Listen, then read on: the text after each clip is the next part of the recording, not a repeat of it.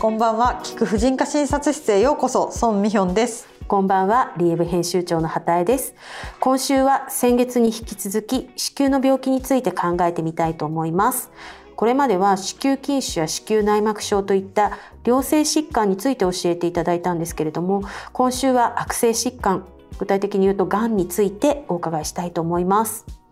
はい。まあこう子宮がかかる悪性の病気っていうと、うんうんまあ、子宮頸がん子宮体がんっていうのがありますけどがんではないんですが子宮肉腫といって、はい、あのこう筋腫のこう悪性になったやつみたいな筋腫からなるんですね。そうですね。筋腫まあ筋腫の悪いやつっていう感じですね、はいなので筋腫の中でも急激に大きくなるものとかは中に肉腫っていう悪い病気があるかもしれないので一応定期検診が必要になります。陽性と言われていた筋腫が悪性化するっていうこともあるってことですか。まあそれはですね、うん、取ってみないと悪性かどうかは厳密には分かんないんですけど、はい。まああのそういうこともあり得るというふうに考えていただければと思います。わかりました。はい。じゃああの今日は子宮頸がんについて主にお伺いできればと思っているんですけれども、はい、やはりあの D の読者30代40代の女性だとがんといえば子宮頸がんか乳がんかなと思っていて、ね、特にあの検診とか、はい、あの妊娠で婦人科をに行ったら子宮頸部異形成が見つかったっていう話はよく聞くかなと思うんですけれど、そうですね、はい、まあ、子宮がん検診をちゃんと受けてる人だとこの異形成っていう、はい。がんのまあちょっと一歩手前の状態で見つかることが結構あるんですね。これががん検診を受けてなくて、はい、例えばなんか不正出血とか、うんうん、セックスの後の出血とかで病院に行くと、はい、もうすごい進んでたりすることもあるんですけど、はい、子宮頸がんの検診っていうのは、がんがそのがんになる一歩手前で見つかるっていう特徴があるんですね。はい、で子宮頸がんの原因はご存知ですか？えっ、ー、とヒトパピローマウイルスですね。そうですね、そうですね。はい、なのでパピローマウイルスにこのこうハイリスクなものにかかってしまった後、それがまあ持続的に感染が続くと、まあこの異形成っていう時期を通じて、はい、あの子宮頸がんになってしまうんですね。うんうんうん、それを途中で捕まえるのが検診なんですけど多分どあの聞かれてる方の中にも、はい、あのこれ通ってる方いると思うんですけど、ええ、本当になんか異形成の疑いですとかって検診で引っかかって引っかかる引っかかる。でコルポスコピーっていう精密検査を受けて、はい、なんか3ヶ月とか半年ごとにずっと通わないといけなくてでこれも何をするかっていうと治すんじゃなくて、うん、がんに近づいてないかチェックをするんですよ。ずっと。でもう一回見つかったらそれはじゃあずっとそういうこうがんになってないかをチェックする。通常の検診ではない検査をしなくちゃいけないそうなんです、まあ、で正常化する場合もあるんですけど、うんはい、基本いや積極的に治せるわけじゃなくてチェックするだけで結構きつくないです、うんずっとそのなんて言うんだろう心配と一緒にこう生きていかなくちゃいけないってことになるわけですよね。しかもその都度内診台に乗って、はい。でまあコルポスコピーとかだと検査時間とかもちょっと長かったりするので、はい、なのでやっぱり検診は非常に大事ですけど、えー、それは早期発見だって予防ではないんですよ。で予防ができるのがこう子宮頸がんのワクチン、はい、HPV ワクチンなんですけど、はい、なこれはあの私たちのね世代だと、うん。あのまあちょっと遅いかなっていう感じですけれども。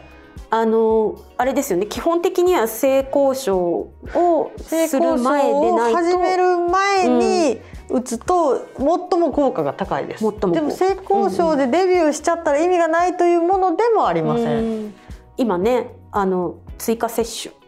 の時期でもあるんですよね。えっとそのキャッチアップ接種、ね、キャッチアップ接種。はい。はい。なので25歳までの、はい。人はで打ってない人っていうのはただで打てます。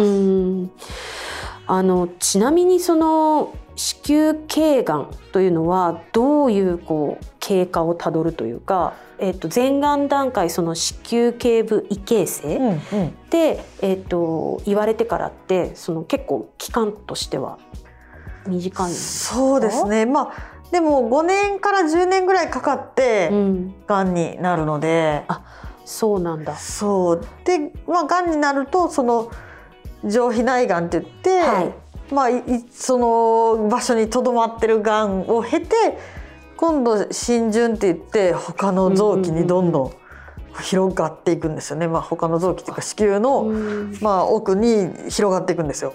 なのでそうなってくるとリンパとかを伝って転移したりもするし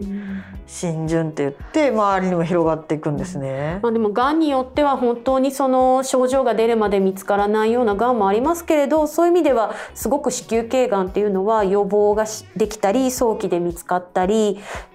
できることが多いがんということになります、ね、そうなんですなのでこれからの人たちはまあ思春期のうちにワクチンを打って、はいセックスをするようになったらちゃんと検診を受ければ、はい、子宮を失ってがんのせいで欲しいのに子供が産めなくなったりとか、うん、あのまあこうそれ命を失ったりっていうのはすごく減ると思います。もちろん、まあ、パピローマウイルスが原因じゃないタイプのものもあるので、うんうん、全部が全部ってわけじゃないんですけど少なくとも大部分を減らすことができます。はいうんなのでやっぱりその企業の検診なんかで、子宮がん検診がオプションになってるところがあって受けるかどうかはあなたが選んでくださいねっていうで受けたい場合は追加料金あなたが払ってねみたいなところもあるんですよ。あの自治体の検診はどうなんですか？自治体の検診は自治体によって自己負担額が発生する場合があります。あの20代にも子宮頸がんというのは見つかる発生するがんなんだと思うんですけれど、はい、ごめんなさい。私自分がこうあの若い頃に子宮頸がん検診を受けた記憶がなく今だと何歳から子宮頸がん検診は？一応二十歳から来るはずです。歳からでねちょっとね、うん、いつからか忘れたんですけど、ね、昔30歳まで来なかったんですよ。そうですよね。そうでそれでいやいやいやいや20代でがんで亡くなる人もいるしみたいな感じで、早まったんですけど、はい、でこれもいろいろあって実はセックスの経験のない人はこのがん検診を受ける必要はないんですね。うん、なんですけど企業とかで強制されてるとことかがあるんですよ。難しいいやでもやっぱりね、うん、30代とかでもやっぱり5%から10%ぐらいの方は性交渉の経験ないのでなので強制っていうとまた語弊があるし。それを会社がこうリサーチするわけにもいかないですしね。なので会社としては受けたい人はただですよみたいな感じで受けるかどうかやっぱり世の中にはもうがんになってもいいからあの検査を受けたくないっていう方だってやっぱりいらっしゃるので何事も自分の体のことはご自身で選択していただけるというシステムにしていただきたいと思うんですけど、ね。まあ、あとは本当にその会社に属さないであの働く方々というのも増えていらっしゃるから、まあ、その地方自治体から来るそれは必ず来ます。2年に一度来ます。しないといけないです。二、年に一度でそれは大丈夫なんですか？そうですね。二年に一度で十分です。十分。はい。じゃあまああんまり心配しすぎなくてもいいけれども、その検診は欠かさず受けてほしい。二十歳超えたらってことでしょうか？二十歳超えてセックスを始めたらその検診を受けてほしいのと、できるだけ、えー、子宮頸がんのワクチンを打ってほしいです。はいうんうんうんちょっとこれについてはまた詳しくあのいろいろとお話ししていけたらと思いますけれども本当にあの人生を左右するね病気ですから、ね、はい自分できちんと選択していってほしいですよね。はい、ぜひ知るところから始めていただきたいと思います。はい、子宮頸がん本当に D 世代にも多いがんなので、ぜひご質問ご意見などありましたらメールやコメントお願いいたします。よろしくお願いします。ではまた来週。また来週。